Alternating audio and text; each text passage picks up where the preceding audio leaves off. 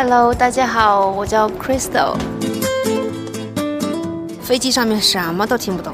去了非洲之后，前半年英文不顺，听不懂、看不懂，也说不出口。当地人是讲英文跟法语双语的嘛？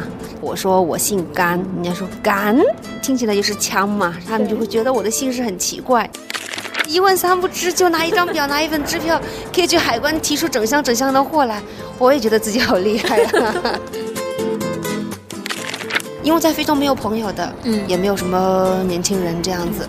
当时微信摇一摇的时候，他是坐在马桶上摇微信，然后才摇到我的。当时我很丑，没有了，是真的，因为当时很黑。他见到我之后，他说：“哎，你本人比你的照片要好看一点。” 他后来就想说：“长得明明还可以，为什么照片发那么丑的？”跟纽约的时差，夏天是八个小时，冬天是九个小时的时差。要么就我熬夜到半夜，要么他熬夜到半夜，都是这样子日夜倒着聊天的。当时他家人都很担心我会骗他，可以骗钱啊，可以骗身份啊，什么都可以骗，因为他是美国公民嘛。然后他跟家里人说，如果他运气不好，我真的骗他，骗得他倾家荡产，大不了他从头再来。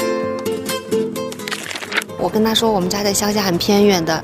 回家要坐牛车的，哪有男孩子第一次去女方在家里跟人家说哦，我穿的这条裤子是破了，穿了十多年，而且是别人送的。然后我妈当时觉得哇，这孩子不错，人很踏实。谢谢你选择收听今天的纽约这座城，我是 Eleven。好久不见了，距离上一期的节目已经过去了好几个月的时间。中间呢，也有一些朋友在问说，纽约这座城什么时候再更新呢？非常谢谢大家的催促。那么今天我们节目的内容是一期专访，关于一位九零后他在非洲的工作经历，以及他的异国恋，后来是怎么样又来到了纽约。当时采访的时候，我们俩是坐在印第安人博物馆的这个台阶上，面对着华尔街。那么背后的不远处就是自由女神的那个港口，所以这个海风是不断的吹。我们俩呢就吹着冷风在那边哆嗦着把这一期采访做完了。而且采到一半，还有这个保安跑过来说：“你们不可以坐在这里，因为这里是联邦的建筑。”我们就说：“我们真的太冷了，可不可以让我们再坐一坐？我们在做采访。”然后最后保安还。非常同情的说：“好吧，那你们尽快完成，然后离开。”那么今天我们就赶快通过录音回到那个晚上。纽约这座城，在未来的节目当中呢，我们会在这个节目里面跟你分享一些纽约正在发生的事情，或者说是一些有特色的，不管是地标啊，还是一些相关的活动团体、有意思的事情等等。总之，跟纽约这座城市有关的一切，我们以后都会在节目当中来跟你分享。当然，我们更多的还是会关注人文、艺术、文化方面的部分。那么今天呢，其实也是一个非常意外的。临时起意，因为我刚刚在跟我的一个朋友在吃饭，我们聊天的过程当中，跟他分享最近的生活，也聊到他过去的一些经历，我突然就觉得说，哎，不如我们就来做一个专访吧，你就来做我们节目的嘉宾。那所以与此同时，也要告诉你，我们在未来的这个节目当中，也会随机的采访一些生活在纽约这座城市的人们，他们的一些独特的个人的故事。那么今天的这位嘉宾，他叫做 Crystal。我为什么想要采访他呢？我们用非常简单的一个关键词来概括，就是首先，他是一名九零后，非常的年轻，可是他的人生呢，似乎已经经历了跟别人。完全不一样的，可以拍电影的 这样的一个故事。他大学毕业就去了非洲，在非洲大概工作了两三年的时间。那么后来是一个非常意外的认识了她现在的老公，她老公在美国的纽约。所以后来她从非洲回到中国之后，又从中国来到了纽约。虽然她来纽约的时候，据说好像是只买了一张双程的机票，然后衣服也只带了几套，可能本来只是打算短暂的停留。想到却一下子就住下来了，住到了现在。我们一起来听听他的故事。首先，请他跟我们大家一起来打个招呼。Hello，大家好，我叫 Crystal。我之前一直把他的这个名字给念错了，我都叫他 Crystella。结果后来他跟我说不是，他是 Crystal，因为这是法语。为什么他要给自己起一个法语的名字呢？呃，事情是这样子的，我之前在非洲工作，然后当地人是讲英文跟法语双语的嘛。当地人问我名字，我说我姓甘，人家说甘，听起来就是腔嘛，他们就会觉得我的姓氏很奇怪，然后我就放弃了使用中文名，我就说我的英文名想了半天就叫英文的那个水晶 Crystal 吧。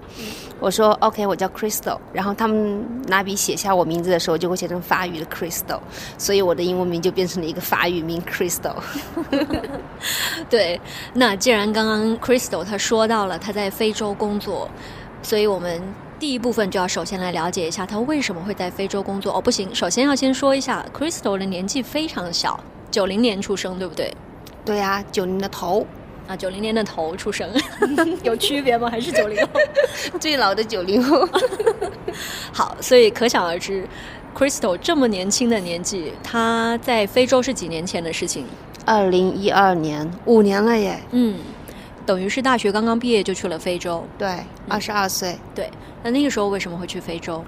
非洲有家人啊，我需要一份工作呀，很简单的理由啊，毕业生啊，哪里去哪里有合适的机会就去哪里喽。嗯，那因为在我跟 Crystal 之前聊天的过程当中呢，是知道说啊，原来他家里面有一些亲戚是在非洲那边工作的，然后刚好是有一个是表哥还是谁？对，表哥，表哥，然后有一个需要翻译的工作，对不对？对。对啊，当时我大三，然后大三的暑假，表哥说他有一个翻译的职位，问我要不要去。我说哈，我能做吗？我英文很烂。表哥说你想来就试试喽，但是有两个要求：第一，英文你至少要过六级吧，因为不是英文专业；第二，你一定要会开车，一定要有驾照。那大三的暑假那时候都要结束了嘛，大四开学我去学校报到，半个月之后就溜回家，逃了一个半月的课，拿到了驾照。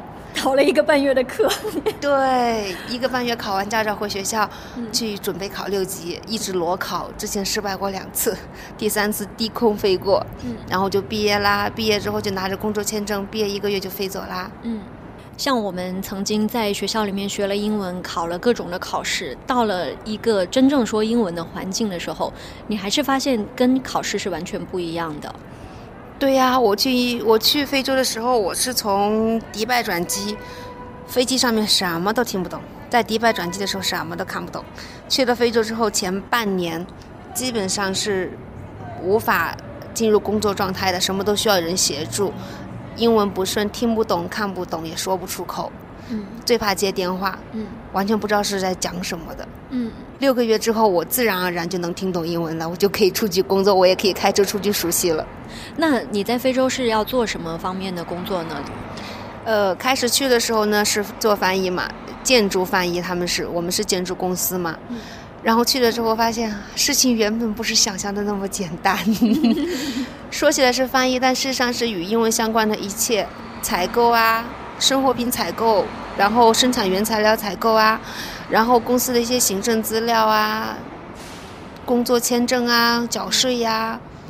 这一切都是需要去做的，甚至包括公司海海外进货那些 container 之类的，也是需要去清关去提提货物啊。当地的司机安排呀，以及包括我们工人考勤啊，生生病后勤处理啊。所以工人甚至到后来，连我们招聘员工都是我自己去联系 agent，然后去印度以及孟加拉找。去去去聘请工人这样子的，所以工人的到到达跟离开全都是我在做。嗯，哇，我觉得我自己好厉害呀！所以你刚刚说还要去印度跟孟加拉。是出差对不对？出差过去哦，不是，我不用去啊，只是把人从那边招过来。只是去找 agent，因为在那边呢，他们请中国的工人会比较贵，嗯，但是印度跟孟加拉的工人人工会比较低一些，所以有专门这些 agent，我们需要去联系 agent，告诉他我们需要什么样的工人，什么样的技术水平，我们能给出的薪水待遇是怎样，去谈，去大家去去 match 一下我们需要的东西喽。嗯嗯嗯。好，因为刚刚你说到是跟建筑有关的行业嘛，嗯，但是其实，在大学里面你学的就是一个通用的六级的英语，所以其实并没有专门准备建筑方面的这种专业词汇，对不对？No，nothing，什么都不懂，砖啊、水泥啊、钢筋啊，嗯，一个词都不懂，标书完全不懂看，因因为我们以前不会学说这个水泥啊、钢筋啊怎么说，对不对？嗯，不会的。包括电管啊、水管啊、材料选择呀，你的，而且每个国家它的标准不一样，热水管跟冷水管啊、材料啊、英文呐、各种接口啊，然后电视普通用电跟工业用电呐、电线呐、红绿蓝啊什么全都不一样。嗯但是好在我们有一个很好的工程师，嗯他会他他可以去看懂标书，他可以告诉我，他只是不能讲，但是他可以给我当翻译，他先给我当翻译，我再给他当翻译，他给我当纸纸面上的就是书写的翻译，嗯我给他当口头的翻译。他他是当地人还是？中国人是我们公司的工程师，从中国外派出去的。他只懂专业，他的专业非常厉害，嗯但是他不懂教理，也不懂讲，他只看得懂。哦明白。他就可以告诉我一个什么词语怎么表达，然后对我可以帮他连成一句话，帮他去翻译，就是这样子来合作的。是哦，我明白了，就等于说他其实可能整体日常生活当中他不不太会说英文，但是因为他在这个行业里面，他接触到的都是这些词汇，对所以他就能够看懂建筑方面的这种词，对不对？对就像我记得我去医院嘛，去嗯见医生的时候，医生就说：“嗯，你说英文吗？”我说：“说。”我说：“但是如果你跟我说这个病的什么衣原体、什么原体，我说那些我就听不懂。”完全不同 对对对，因为就是不同的这个专业。对，嗯好，我我还记得你跟我说过那个什么 female 跟 male 的那个，哦，那个呀是关于水这一块了。我们建筑有水工这一块水管嘛，嗯水管的话就会有很多的接头，有两有直接的，有直通的，有三个角，有有。有三通的、四通的，或者会分着很多水管。然后呢，那个水管的接头有内丝跟外丝。内丝的呃接头用英文讲是 female，然后那个外丝是 male。嗯，所以第一次听到说哈，为什么是男性跟女性？但是他就是这样叫的。嗯，对对啊，所以就是觉得很奇怪。不过对自己而言，反正一切都是重新学，对就像小孩子学写字一样，嗯一个单词一个单词去学，每一样东西去学会去认呢、对对对，嗯。其实我相信，啊、在这你在非洲几年？五年 No，两年七个月。哦，两年七个月，嗯。对啊，其实这样的一段经历肯定是对你有非常大的成长。首先，在不管是建筑专业的领域，还是在英文的沟通的方向，这方面肯定是有成长的。但是另外一部分就是我觉得是心灵上的成长，个人的个性的成长。这个部分我相信是所有的人都共通的。那你觉得对你来说，那两年零七个月，就是有没有一些比较关键的影响或者是改变？嗯，我觉得这两年七个月给我的感觉就是，你给我任何一项工作，我不会想要去推，第一反应不会去推，不管能做不能做，都会想办法去做，这是第一个。第二个，不会害怕被人穿小鞋。什么意思？就是工作里面总会有一些人排挤啊，或者穿小嗯鞋给你故意使使坏呀、之类的。嗯明明不是你的工作，他硬推给你，可是你最小、最年轻，很多很多，或者因为什么别的原因你推不掉，只能去做。嗯因为是这样子了之后呢，可以培养我做事情就比较细心。我知道他会挑挑我的毛病或者怎样，我会把事情做得很，不说完美吧，我尽量会做得更好，这样他挑不出错来。另外一方面就是，哦，我可以自己去锻炼自己的思维，做事情不会尽量的不会有有一些漏洞摆在那里。嗯我做事情考虑的越完善多，越完善一些呢，就越不会去怕有人来挑我的刺。嗯。对自己而言，就是考虑事情会更角度会多多一些。嗯，对。像你刚刚说的第一个，就是事情发生不会去推。对我相信肯定是因为在非洲的那一段时间，发生了很多你原本所预想不到的，比如说这个任务突然就交到了你的身上，对是你原本所没有想到说，哎，原来我处我不只是一个翻译，我可能还要处理这么多的事情，对所以你才会形成了这种啊，好，没问题，我既然都处理过了，任何事情来我就兵来将挡，水来土掩，对就这样子了。嗯，那那个什么海关的那个经历，要不要分享一下？哦，海关这样子是有一次我们从新西兰买了一批木材，然后经理给了我一张那个到货单，跟我说：“哎，你去把那货提出来。”我说：“哈，这是什么呀？”他说：“哦，我们从新西兰买了一批木材，在海关货到了。”我说：“我去哪里提啊？”他说：“海关啊。”我说：“怎样提呀、他说：“你会英语啊，你可以去问呐、然后他说：“支票都已经签给你了，你有钱，你也会讲话，你还要什么？” 因为公司的支票从银行拿出来支票本，经理会签好字留在手上，我需要去花钱的时候只要填数字就好，嗯就是这样子。我拿着一张提货单，然后拿着一本支票，就去海关去清关公司两头跑，团团转，最后提了一箱货出来。真的提出来了。对，然后你还跟我说，当时那个什么各种的表格，你都分不清什么什么颜色是什么，哪个表是哪个表都。最开始我是拿着那个到货单去海关，海关说哦你需要一个什么什么表格，他说的是英文字母的手写，我说哈那是个什么表啊？他说就是一个红黄蓝什么什么颜色的表，说哈那是什么表啊？嗯，你说你去哪里哪里哪里的清关公司是哪里？我说哈，哦我去找清关公司，一问三不知，第一次本来什么都不知道，去清关公司去问，人家说你找谁呀？我也不知道我找谁，我只能跟他说哦我是什么公司的，我要提货。然后就查一查，说哦，我来接单，你这样子就跟我说你需要什么资料，你要去海关哪一个哪一个 building 里面去缴什么费用，去哪个 building 里面去交什么费用，你要按什么顺序来做，给我指路，我就去问嘛。那你一群人都是一些比我大的人，就我一个小女孩，感觉在里面还在的还好在于就是大家都很 nice，会告诉我，哎，你去哪里哪里做，就是这样子跑了一整圈，最后。终于通过了所有的资料，然后办好了所有的 pass，然后请好自己的司机，然后去开箱，开箱提货。但是有个小插曲就是，当时我没有经验嘛，叫好了司机去到海关，箱子已经检验好了，开箱。然后傻眼了，因为那些木方很重，拖不出来。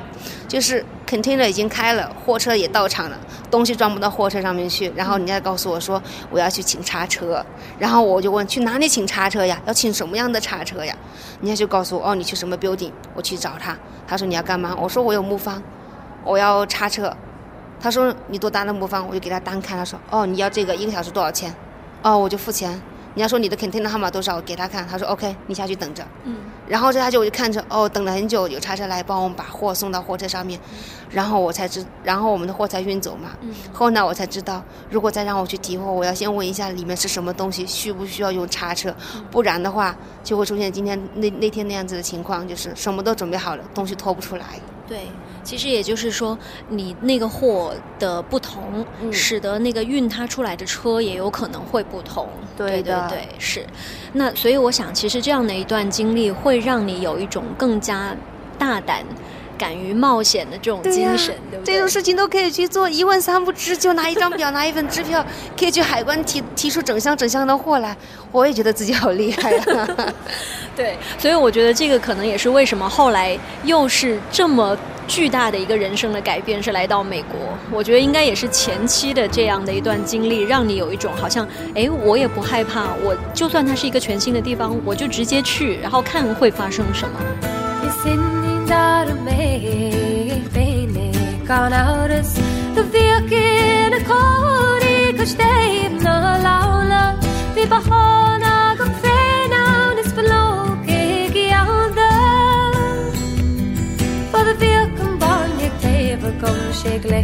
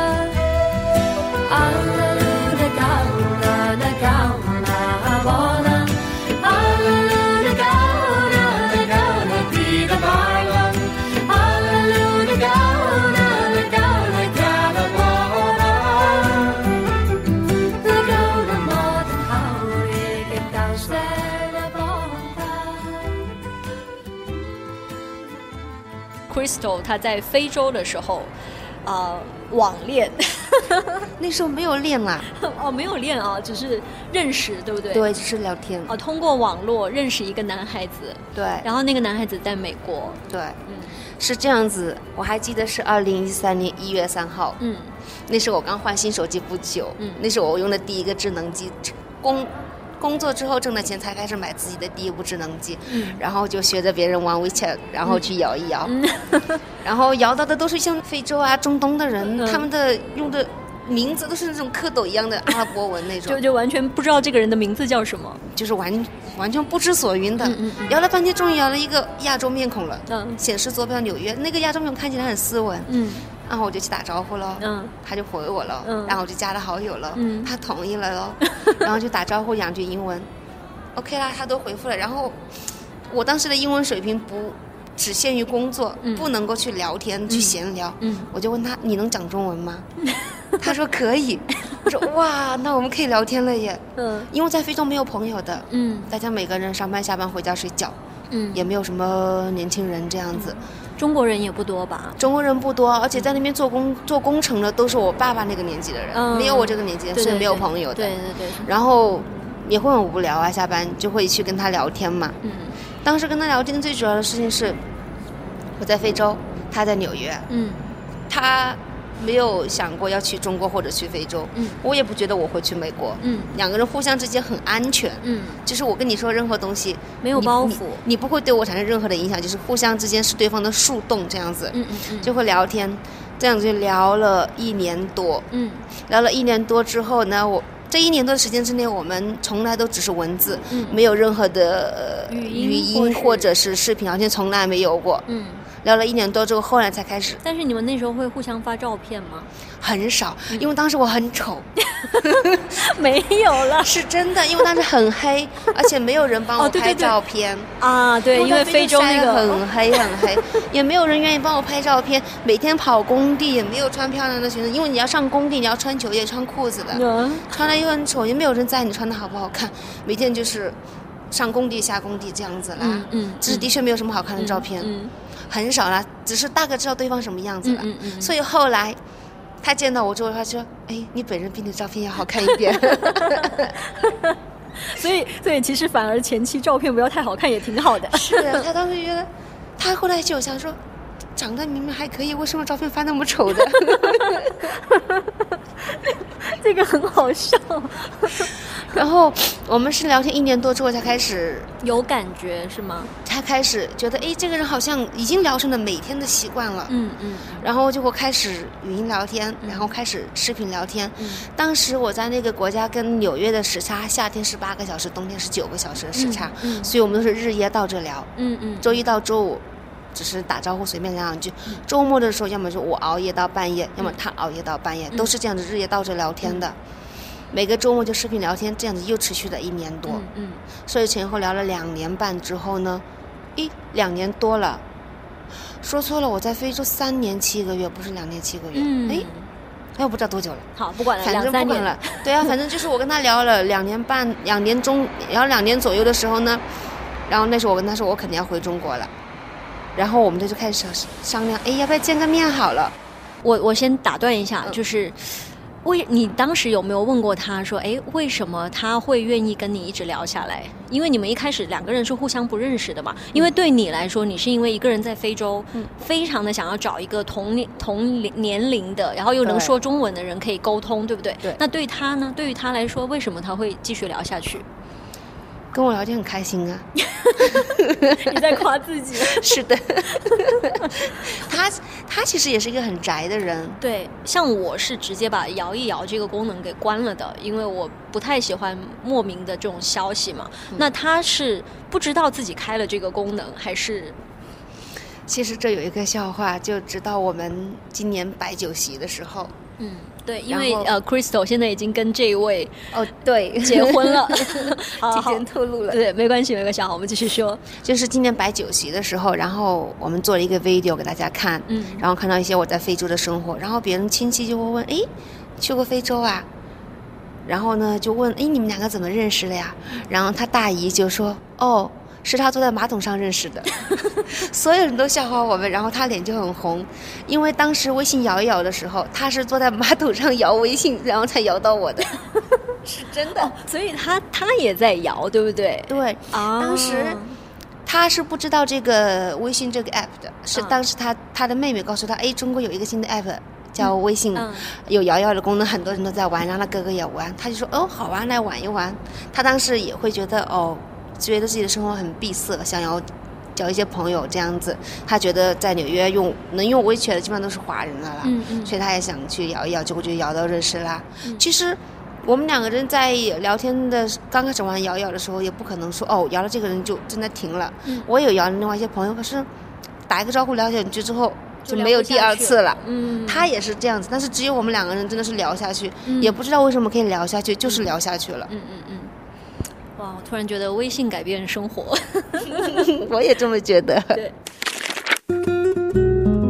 欢迎关注微博与微信公众号“听见 Eleven”，一 L E V E N，纽约这座城，你的城市声音杂志。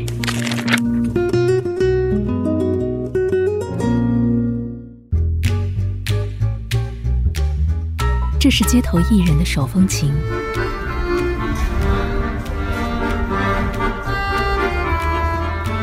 这是百老汇的掌声雷动。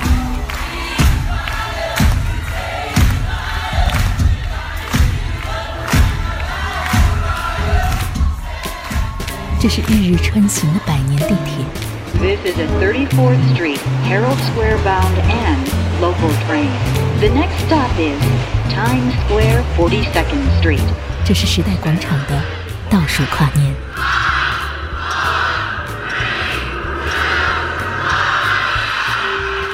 爱纽约，所以留在这里。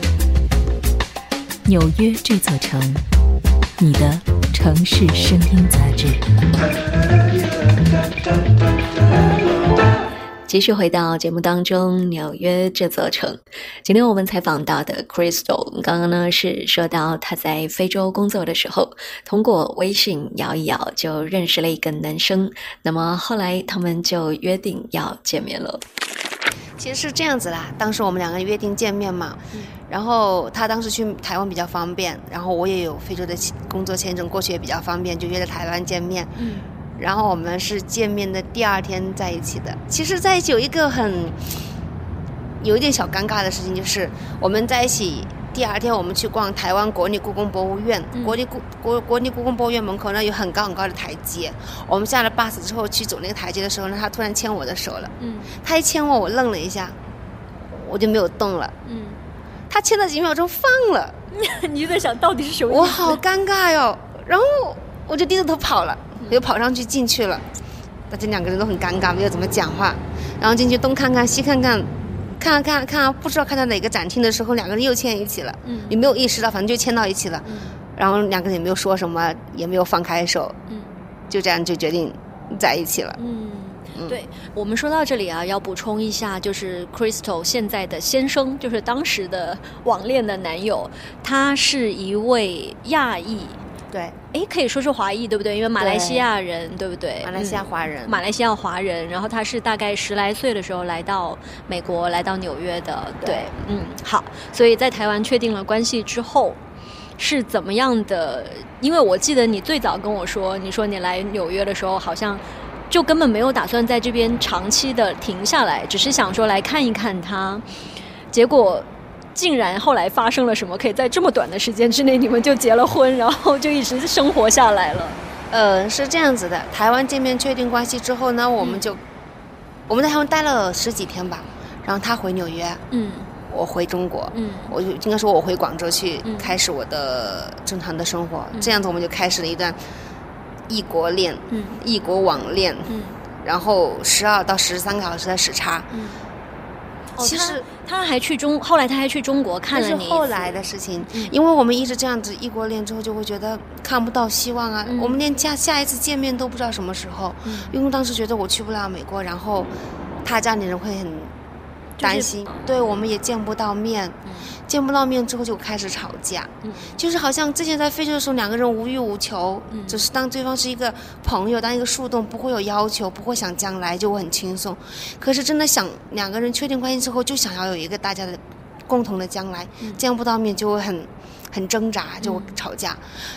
那一段时那半年吧，从二零一五年六月份见面，然后一直到二零一六年一月份，这半年时间之内，其实我们也闹过两次分手。嗯。见不到面，真的是，你你日夜熬着时差去聊天，可是见不到这个人，你也不知道将来会怎样。嗯。而且当时我面临一个问题就是，回国之后年纪也不小了，嗯。然后，嗯，然后家里也会催我这样子，嗯。所以我会压力很大。嗯。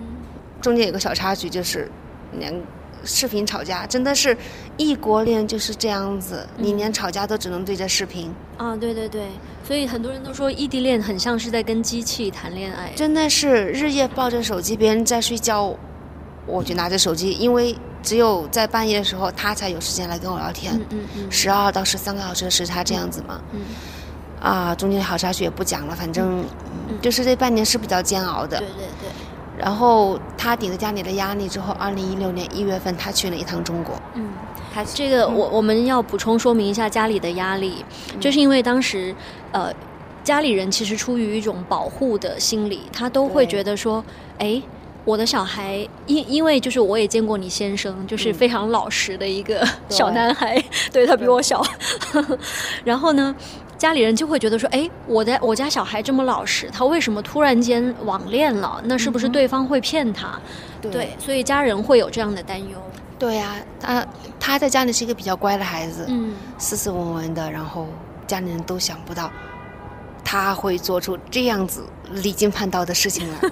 其实我觉得也不是离经叛道，其实也是呃一个年轻人他非常自然的一种情感的需求，只是说对家人来说有点意外，就说哎。对，她怎么突然不声不响谈恋爱了，而且还是一个千里之外的一个中国的女孩，对吧？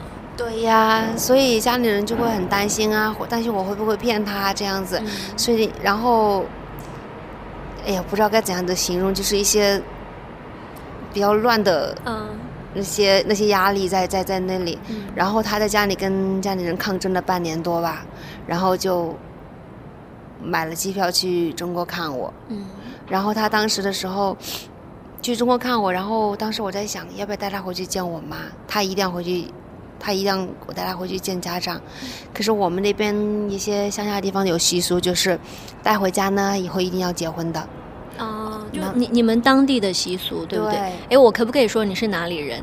我是湖北人，嗯嗯嗯嗯然后，嗯，当时我就问我妈，我可不可以带她回去？因为我也不确定我们两个人将来会怎样。嗯嗯嗯。就就等于说，你意思是说，我不确定会跟他结婚，可是这边的习俗是说带回来要结婚的，那我可不可以带回来？这样，对，然后我妈说，来都来了，就带回来喽，看一看喽。嗯我就带着她回去。他问我跟他说，我们家在乡下很偏远的，回家要坐牛车的。他说哈，真的呀？我说是的呀。然后当时我们坐高铁回到湖北之后，回武汉之后要转车回家嘛。我们从我们我们家乡有高铁，从出了高铁站之后呢，大 bus，搭了 bus 之后呢，我正好有同学开车去接我们，嗯接我们就直接送到我们家门口。那同学在我家过夜，到了家门口让他下车，然后他问我，嗯，到了呀，不是要坐牛车的吗？嗯啊，所以并不是真的坐牛车，只是你跟他开玩笑。然后他真的以为了，而且他他真的是做好了所有的心理准备，不论我的家里是什么样的情况，他他都要去。他说，如果我们想要一个将来，一定要得到我父母的认可。认可，就是这样子啦。嗯，对，我记得当时你跟我说过一个我也蛮感动的话，就是你说那个时候他跟家里抗争了半年，家里都不同意他去中国看你，嗯，但是他就说了一句话，对不对？那句话很关键。对呀，当时他家人都很担心我会骗他，因为可以骗钱啊，可以骗身份啊，什么都可以骗，因为他是美国公民嘛。嗯然后他跟家里人说，如果他运气不好，我真的骗他，骗得他倾家荡产，大不了他从头再来。嗯，所以他家里人也就没有什么话说，只能让他去中国看你。对啊，然后他去中国看我，他是一个很，我不知道用什么词来形容的人。他去我家的时候，他穿的一条裤子是破的，为什么？他的裤脚是破了，我开始不知道。嗯然后穿了几天，那个我妈妈洗衣服嘛，就说他的裤子穿了几天，就帮他洗掉嘛。裤子穿下来，我妈一看，哎，裤脚是破的。然后她很老实的说，哦，这条裤子是上大学的时候是表哥还是谁送他的，穿了十多年。天啦，哪有男孩子第一次去女方的家里跟人家说，哦，我穿的这条裤子是破了啊，穿了十多年，而且是别人送的。然后我妈当时觉得，哇，这孩子不错，人很踏实。所以没想到很多人可能故意打扮的光鲜亮丽的却，还不一定有这个效果。结果他穿了一个破裤子，反而让妈妈觉得哎很好，很淳朴，对不对？对呀，我妈就觉得这个男孩子就是一个很踏实的人，嗯就是说会踏踏实实过日子。我妈也有试探过他一下，嗯我妈问他收入，嗯然后他老实回答了，因为在美国是问收入这个事情是很隐私的事情，大家是不愿意讲的。嗯他知道，他其实他其实很介意这个事情，但是他知道我们的文化。我妈妈问他都回答。嗯我妈妈有问他说：“哎，我们中国人结婚娶中国的女孩子是要给彩礼的。嗯他说：“嗯。”然后他想了他说：“他没有钱。嗯他说：“以后，哦，我要是去美国的话，他要供我读书，嗯因为我之前说过，我想再重新去读书，呃，以便更好的融入美国嘛。他说他如他以后要买房子，然后要供我读书，所以他可能没有多余的钱。嗯我妈妈就没有再讲多的话。嗯后来我问我妈妈，你为什么要跟他讲这个彩礼的事情？我很我不希望我妈妈讲这些。嗯我妈说，我只是想看看他的态度。嗯我不是真的要他这个钱，我想看看他是怎么样去安排你跟他的将来。嗯我觉得我妈妈说，觉得他的安排其实蛮好的。嗯，那个钱给彩礼，不如拿到我们两个人自己身上去嗯投资或者怎样。对对。嗯，所以可见是他的中国之行，是你这边的女方的家人是同意了，对那接下来就是他男方这边的家人了，对不对？呃，其实当时没有想那么快啦。嗯嗯当时是二零一六年一月份的话，在中国的话就还属于二零一五年年底。嗯然后他中国行结束之后就回美国了嘛，然后我在中国过年，过完年之后呢，我们就开始 plan 下一次的见面。当时觉得我去不了美国呀，我们有两个 plan，第一个 plan 是我申请美国签证去美国，第二个呢是想要说，要是我们去不了美国呢，我们就申请去马来西亚见面好了，因为他会回马来西亚嘛。嗯可是去马来西亚我不是很想去，因为我要是去的话，就是我一个人见他全家人，哦这是不妥当的。嗯然后就说先试试 Plan A 吧，嗯去申请美国签证。嗯，结果就非常顺利的申到了，对不对？对啊，从今从我开始准备资料到我拿到签证出来，一个月不到，嗯嗯嗯，顺利的不可思议。想象，对对呀，所以，所以其实你拿到签证刚来到美国不久，我们就认识了，对不对？对呀，嗯，所以我认识你的时候是刚来，我记得，嗯，呃，对，那时候我们还没有结婚。对对对对对，嗯是。然后，其实我比较想要呃探讨到的是，你来到美国之后，因为其实我们都是对美国，我们没有在这边成长，没有这边的语言跟文化的环境，可是来到这边之后，怎么样在这边生活，怎么样去，尤其是突然间又进入到了另外一个家庭的这种对啊状态，对，其实在美国的生活是从融入他的家庭开始，嗯然后最开始由于他跟家里强烈的反抗嗯之后，才选择跟我在一起的嘛，嗯所以家里人难免会有一些情绪，嗯所以刚开始来的时候，家里的跟他妈妈的关系就是所谓的婆媳矛盾是很紧张的。嗯，虽然那时候还没有结婚啦，但是我们就简称为婆对媳，对对就简称婆媳矛盾，就是当时是很紧张的，闹得大家都很不愉快。好在都过去了，只想用这一句话。好在大家能够互相理解，能够交流，嗯这个很重要。一家人之间懂得交流很重要。嗯然后最难的这一关过去，其实婆媳矛盾不算是最难的关，对我们两个人而言，嗯能够见到面这是最难的一关。啊，对对对于异地恋来说，对，能够见到面这是最难的。然后婆媳矛盾一解决，至少最最大那那一关卡过去之后呢，两个人就开始商量结婚喽。嗯因为对于我们两个人而言，要么结婚，要么分开。嗯，就等于说那个时候，如果你们不结婚的话，面临的就是你就回国了，对吧？你就回中国了。对，当时我来美国是请假，去跟老板说请一个月的假过来看看。嗯呃其实来之前我也有一件很感动的事情，来之前我很焦虑，嗯，为什么？不知道将来会怎样，嗯。因为自己也知道也可能会留在美国，嗯。不知道将将来会怎样，不知道跟他能不能过得好，嗯。不知道能不能跟他家人处得好，嗯。不知道我能不能适应美国。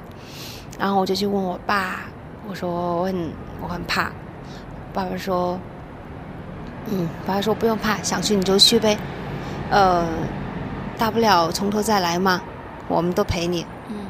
然后我就觉得很感很感动，也觉得很有感觉很有力量这样子，然后就来美国的喽。然后来到美国之后，其实呃前期的我相信都是。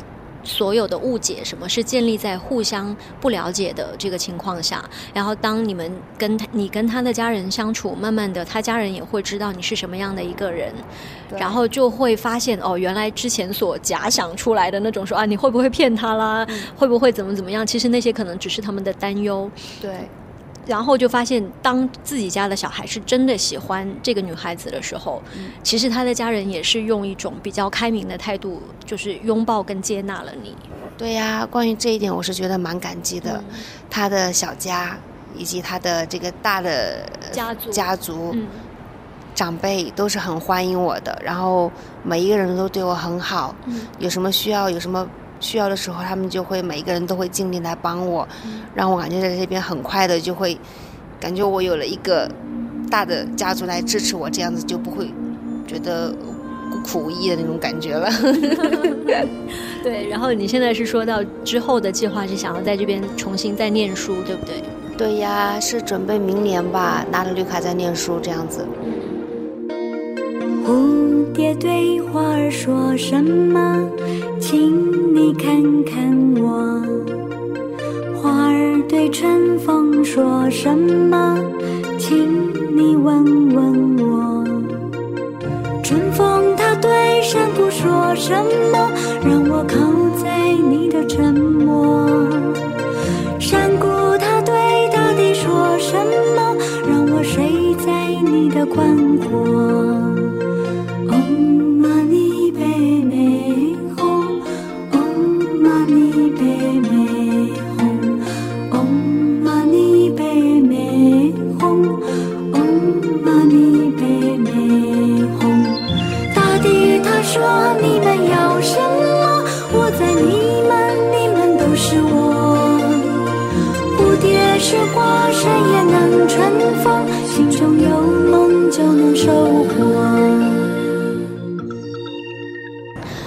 其实今天我跟 Crystal 我们在吃饭的时候聊了很多各自最近的生活，然后她跟我分享说，她跟婆婆之间的一些交流，我突然就觉得说，虽然她年纪很小，可是我觉得她的心智很成熟。当然有可能是因为她自己，像我们前面讲的她在非洲的经历等等的，她早早的就自己一个人独立的出来生活，所以会让她有相对成熟的心智。我们来听她分享一下这一段。也没有什么成熟的心智啦，只是觉得，当你想跟一个人在一起的时候，嗯，那就要跟他，就是想跟他在一起，你就要接到他的所有，包括他的家庭，嗯，不可以说只要过两个人的生活，把其他人全部都剖开不管，做不到的，这也不是我们的良心可以接受的事情。嗯，然后关于婆婆，婆婆单身，嗯，一个人很多年养大她，嗯，知道很辛苦，这是第一个。第二个，也知道中国式家庭，虽然他们是马来西亚华人，在美国生活很多年，但是他们都是中，真的算算是中国人的的文化。对，家里面就是很很传统的华人家庭这样子。然后父母这一块，就是婆婆会很努力的去替孩子们好，付出很多，付出很多之后呢，她不会去讲，她希望孩子们能明白她的好。可是他做十件事情里面，我们能够明白七八件的时候，总有那么两三件是明白不到的，或者说没有意识到。婆婆可能有的时候觉得委屈，觉得她做了很多，但是我们不理解。那这个委屈呢？婆婆是真的委屈，她的委屈反馈到我们身上来，就会让我们很烦躁。一来我们不知道自己做错了什么，二来她什么都不讲，就只是黑着脸。那我们就会觉得婆婆是不是在耍脾气或者怎样？大家中间会有一个误会。误会了，这种误会就是很小的事情越加越多。在一个家庭里面，很多时候的矛盾不是说一个很很大的事情卡在那里过不去，而是小的事情影响情绪，大家就全部都卡在那里了。然后是他给了我很多的安全感，他让我觉得他对我很好，我很舍不得跟他在一起的这些日子，我想要努力一点，跟他有一个好的将来。想要努力去去试着做一些改变，虽然我也没有经验，第一次做人儿媳妇，但是我觉得我要去努力一下，为了他，也为了我们两个人的将来，我愿意低头，自己先低头去找婆婆谈，嗯。继续跟她讲，我最近遇到这些困难，我觉得心情不好，感觉她心情也不好，就跟她讲，我觉得我最近哪些事情做错了，我反思，跟她道歉，问她对我有没有什么想法，嗯有没有觉得我哪里做错的，跟我讲。然后我就跟他说，我做错的地方我道歉。他要是觉得我不对的地方，他要提我，我就跟他讲，我说你是妈妈呀，我自己的亲妈不在身边，你是妈妈，你要是不提我，你不教我，那谁来教我？这是第一个，对不对？第二个，我非常不想他受委屈，他要是受了委屈，我会很难过。如果是因为我的不小心受了委屈，我会更生，我会不仅仅难过，而且会生气。第一层是难过，是我惹他，惹他伤心，我很难过。二层难，二第二层生气是因为他不跟我沟通，他就让他委屈，气气得很，让人觉得莫名其妙的。我觉得莫名其妙，他也很委屈。我觉得这不是一种正常的状态，也不觉得是对的事情。我就跟他讲嘛，你要跟我交，你要跟我讲，你要交流。可是我觉得对于很多中国式父母，很多的长辈，他们都不会是那个主动愿意去跟晚辈交流的人。其实他心里面委屈，他可能是经历到一定程度就会爆发发脾气。年轻人就会觉得，哦，你为什么又发脾气了？不能好好讲话的吗？可能长辈会就会觉得，我替你做了那么多，你都不能体谅一下我的。我觉得这个时候可能就会需要年轻人先低头，去哄一哄啊，嗯去说一说，哎，我最近是不是做错了呀？嗯哄一哄，他就会心里面就平和一点，然后就会讲，那你就会知道，哦，原来他是在哪里生气了，或者他哪里觉得委屈了，你就知道问题在哪里了吗？就问他下次再遇到这种情况下该怎么处理嘛？我们找一个 双方都能接受的解决方式，以后就不会被在同一个地方被绊倒两次嘛，对不对？虽然说大家一起相处难免会有问题，但是这个好的沟通方式，这个渠道已经打通了之后，就不会出现大的问题。偶尔的时候闹小矛盾的时候，我也会想，哎，我跟我亲妈在一起也会闹矛盾，跟 婆婆在一起闹矛盾很正常啊。对对对，关键问题是我知道婆婆真心对我好，婆婆也明白我是把她放在心上，真心对她好的，她只是为小的事情而闹别扭，而不会说对这个人有意见。啊对对对，这一点非常的重要。嗯所以说，有的时候关起门来会觉得，哎呦，婆婆怎样的这样子，今天有件事情我不太高兴。嗯可是如果打开门走出去，跟别人讲到婆婆，就会说啊，我婆婆很好的。嗯我婆婆在外面讲到这个儿媳妇，也说，嗯，这个儿媳妇很好的。嗯大家心里面都明白这个人，嗯有七八十个 percent 是好的，嗯有那么小小的缺点，这是可以理解的。嗯就是说，大家能够公公平公正去理性的看待这个人，嗯看待这件事情。对。我刚刚就突然想到，其实我不知道你小时候的个性是什么样的，就是因为刚刚我们回顾的是你从大学毕业之后去了非洲，再从非洲又来到纽约，来到美国的这个过程。其实你会感觉在短短的几年之内，你的人生是非常戏剧性的，然后也是充满了冒险精神的。就是我不知道你是否会这样定义自己。嗯，就比如说，啊、在发生这些事情之前，你以前做的事情是不是也是这种风格？还是其实我没有想过这个问题，嗯因为这事情的每一步都不是我计划好了去做的。嗯我快要毕业了，需要一份工作，哎，家里人正好可以给我提供这么一份工作，嗯啊，就去吧。嗯去了之后，哎，微信摇一摇认识了他，嗯那就联系呗。联系了想要见面，那努力见面呗。然后我回国工作，那就工作呗。想要再一次见面，他就来中国呗。他来中国看我之后，我就去看他呗。嗯就是一步一步顺其自然走下去，走到去来美国见面都觉得好想在一起啊，两个人。嗯那我们就结婚呗。嗯然后结了婚之后觉得好想要一个好的将来啊，想要家里人和和气气的，那就去解决问题呗。嗯嗯嗯其实就是一步一步这样走过去，没有任何的觉得我想要去冒险，我想要去做一件很难度很高的事情，没有这些想法，只是说走到哪一步就往前推进，就是这样子。嗯嗯。其实我听你说到最后，我有一点感动，因为其实最早我想要采访你，是因为我觉得你的人生经历就是很有一点跟别人不太一样。可是当你说完，我就突然觉得说，哦，我就想到有一句话说“真佛只话家常”，就是说你没有刻意去追求这些东西，但是做出了所有的这一步一步的决定，就是并没有一开始说哦，我想要一个这样跟别人不一样的人生，没有对，就是非常顺其自然的走到了今天。对呀、真的是顺其自然，然后其实也很努力。嗯两个人为了一份两个人都不太确定的将来，嗯都愿意去赌一赌，嗯都愿意去都想去尝试一下，就觉得好不容易走到了今天呢。我们想要一个，我们想要在一起生活更久，我们就想在一起，那就努力呗，两个人去解决各自能够解决的困难，这样子。对，好。今天我们的节目聊到这里，时间也差不多了。那么，其实时间已经越来越晚了，待会 Crystal 也要回去，我也要回家了。那我们现在往前面看去呢，就看到是华尔街，对不对？然后有车辆在这边来来回回。在纽约这座城市里面，很多人都说每一个移民的背后都有故事，所以在我们的这样的一个新节目叫做《纽约这座城》，以后呢会再陆续的跟你关注更多发生在纽约事情，然后我们也会尽量的去采访到更多的朋友，听听看不同的人他们各自的人生有什么不一样，又有什么一样的这种人生百态。那谢谢你的收听，虽然我不知道下一次我什么时候会更新，但我尽量可以保持更新。欢迎关注微博与微信公众号“听见 Eleven”，e l e v e n，纽约这座城，你的城市声音杂志。